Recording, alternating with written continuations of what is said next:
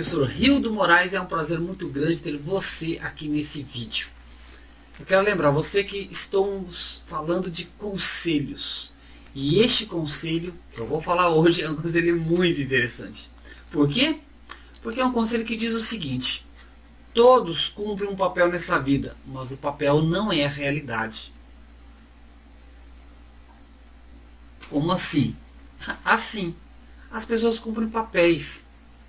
Papel de pai, papel de mãe, papel de filho, papel de chefe, papel de subordinado, papel de juiz, papel de bandido, papel de policial. Tudo isso é um papel. Então, quem o povo fala assim: as pessoas cumprem diferentes papéis, mas o papel não é a realidade. Está dizendo o seguinte: não importa se você é rico, pobre, branco, azul, cor de abóbora, preto, se você é cristão, muçulmano, ateu, à toa, nada disso importa. Porque sabe por quê? Porque tudo isso passa. É, tudo isso passa. Enquanto temos uma vida aqui, a gente se a gente assimila um papel social e nós acreditamos piamente que aquele é um papel, que aquele é uma realidade. Mas o Campbell nos alerta, é um papel. E sabe por que ele diz que não é real? Né? Todos o papel, mas o papel não é a realidade? Porque o papel se desfaz com o tempo. Você pode ser uma pessoa muito rica. Não, depois da morte acabou isso. Você pode ser uma pessoa negra. Né? Depois da morte acabou isso. São papéis que você cumpre. O cara é um soldado, o cara é um policial. Aí depois da morte acaba o papel. Aí fica a realidade. Então veja, o que é a realidade? É o teu ser interno, a tua essência, coisa que é difícil de percebermos no outro.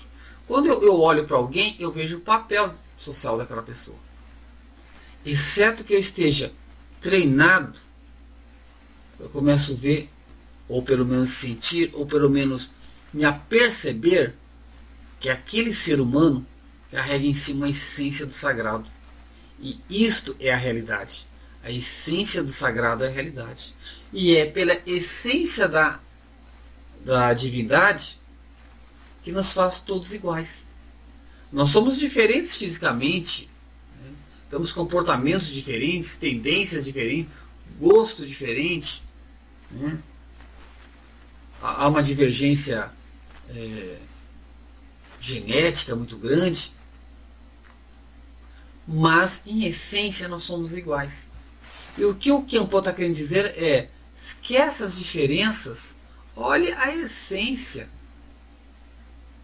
O problema é que nós damos muito enfoque ao diferente, aquilo que nós não gostamos. Nós damos enfoque demais e perdemos a essência. Quantas vezes julgamos equivocadamente as pessoas? Por quê? Porque olhamos a aparência. A aparência não é a real a realidade, né? melhor dizendo. Aparência não é a realidade.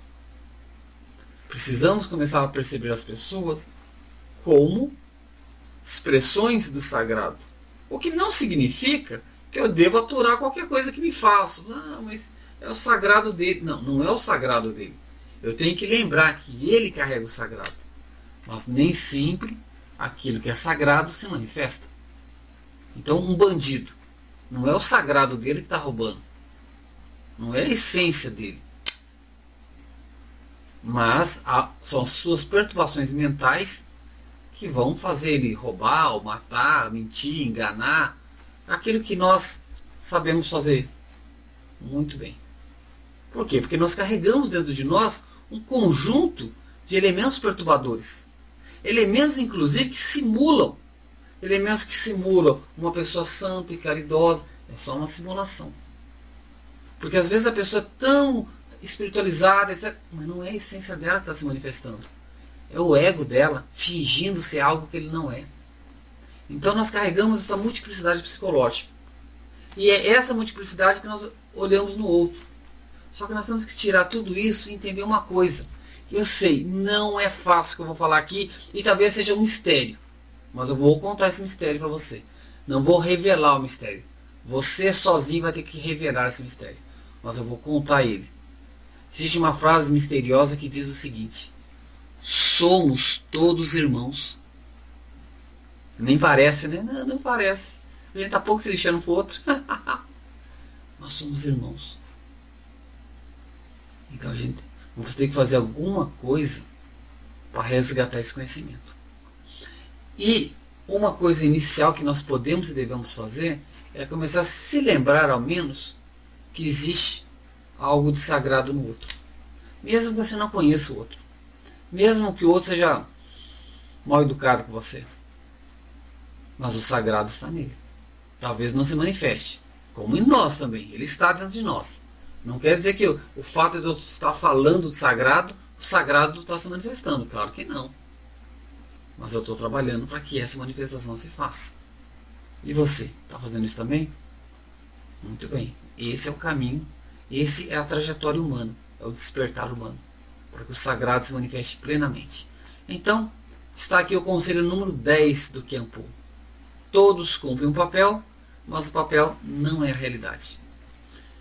Se você gostou, deixe um joinha, isso é muito importante para esse canal.